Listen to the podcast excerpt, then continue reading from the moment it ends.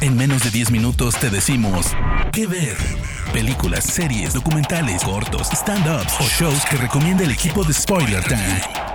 ¿Qué ver? Buenas, buenas amiguitos de Spoiler Time. Mi nombre es Marisa Cariolo, arroba cariolísima en Twitter, y esta semana tenemos una recomendación en menos de 10 minutos para todos aquellos amantes del true crime y los amantes de las buenas miniseries. Estamos hablando de Don't Fuck with the Cat, la historia que tiene que ver con un axioma de internet tácito entre todos aquellos que navegamos internet, que es puedes hacer cualquier cosa en las redes, pero lo que nunca puedes hacer es lastimar a un gatito. Y justamente el personaje de esta serie, o la persona, porque estamos hablando de un hecho real de esta serie, es Luca Magnota, se atrevió a violentar este axioma o esta ley tácita para todos y lastimó gatitos en las redes sociales. Y esto generó una historia que es por demás interesante, que la van a poder ver justamente en esta miniserie que le estamos recomendando, y que va a tener tan solo tres episodios y que van a contar una historia por demás asombrosa. Hablemos un poquito primero de quién era Luca Magnota. Luca Magnota era un joven que quería lograr notoriedad dentro del ámbito que fuera, pero lo que quería era ser famoso. los primeros escarceos que él tuvo con la fama, o lo que él quería que fuera la fama, pero que no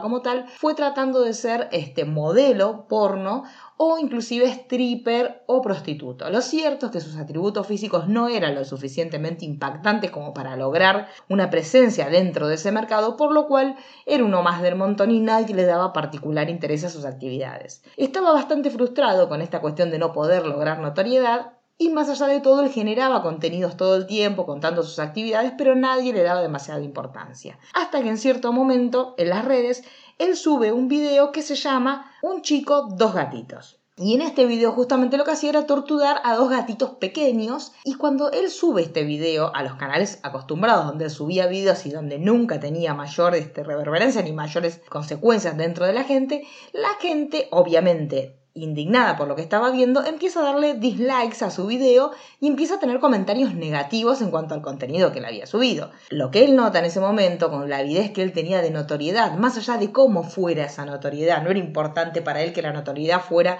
valiosa o disvaliosa, que la gente lo quisiera o no lo quisiera, él lo que quería era ser famoso. Entonces lo que él nota que subiendo este tipo de videos, él logra justamente lo que era la meta de su vida, que era ser famoso. A medida que el tiempo pasa, él empieza a subir videos con cada vez contenido más fuerte y recordemos para aquellos que son fanáticos o por lo menos los que están bastante interesados en el tema de los true crime, siempre la tortura a animales es el paso previo a la mayoría de los casos de asesinos seriales, los primeros pasos dentro de la actividad delictiva y los primeros actos de sadismo siempre suelen darse con animales. Esto es muy común, lo ha hecho Manson, lo ha hecho Candyman, muchos asesinos seriales, siempre los primeros pasos que tienen y los primeros quiebres dentro de lo que es eh, las normas sociales, esto que decíamos recién, esto de esta norma de don't fuck with the cat, bueno, los primeros quiebres siempre se suelen dar con los animales. Luego, una vez que ese, ese supuesto, esa ley tácita que tenemos entre todos los que vivimos en sociedad se quebranta, obviamente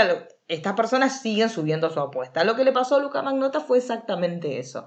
Cuando notó que la gente se indignaba por sus actitudes, pero más allá de todo, cuando notó que la gente lo veía, empezó a subir videos cada vez más fuertes y cada vez más sádicos y que tenían que ver con lograr por lo menos sacudir al otro frente a estas actitudes tan deneslables. Esto llegó a su cúspide y llegó al momento más terrible cuando él en determinado momento asesina a un joven llamado Justin Lin o Lin Jung, que era un estudiante de, que era estudiante internacional de Wuhan, que tenía 33 años y que en ese momento estaba estudiando en la Facultad de Ciencias de la Ingeniería e Informática en la Universidad de Concordia. Ellos trabajaban juntos, se conocían, en determinado momento obviamente Luca Magnota intenta darle a entender que van a tener un encuentro sexual, pero no, no, no mucho más que eso. Este joven va a su casa a encontrarse obviamente con Luca Magnota y lo que ocurre después de eso es justamente que el 25 de mayo del 2012 sube Luca Magnota un video de casi 11 minutos a un sitio que se llamaba bestgore.com, o sea, lo mejor del gore.com,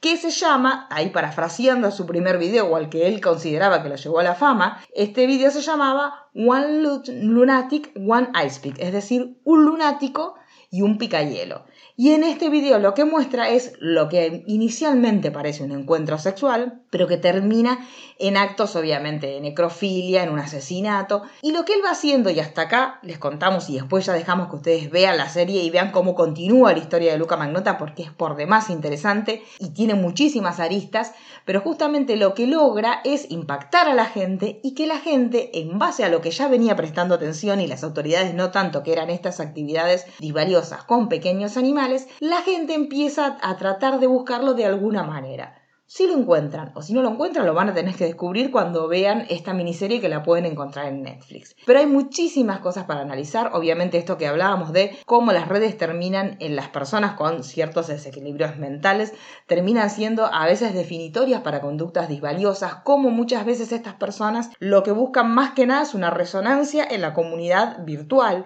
más allá de si esta resonancia es buena o si es mala, lo importante es que hablen, más allá de lo que digan, y esto me parece que es un análisis muy interesante y que lo vemos aparte de muchos asesinos seriales de esta cuestión de buscar la notoriedad. Y como también por otro lado, y ya lo hemos hablado en otras recomendaciones que hicimos, en que ver cómo también la comunidad global y aún estando en distintos lugares puede llegar a contactarse para tratar de buscar a esos sujetos que son este, objetos de acciones disvaliosas, como en este caso era Luca Magnota o como lo hemos hablado en otras recomendaciones como el asesino del State Gate, o sea, todas estas cuestiones donde las personas comunes como nosotros, como vos, como los que están escuchando en este momento esta recomendación, pueden sentirse motivadas a buscar algún tipo de justicia en esos casos donde ven que los resortes normales no funcionan como tales. Así que recuerden, la recomendación es Don't Fuck With The Cats, está basado en un hecho real, no les contamos mucho más para que puedan disfrutarlo cuando lo vean porque realmente está muy bien realizado, insistimos, los mejores aciertos, por lo menos en lo personal,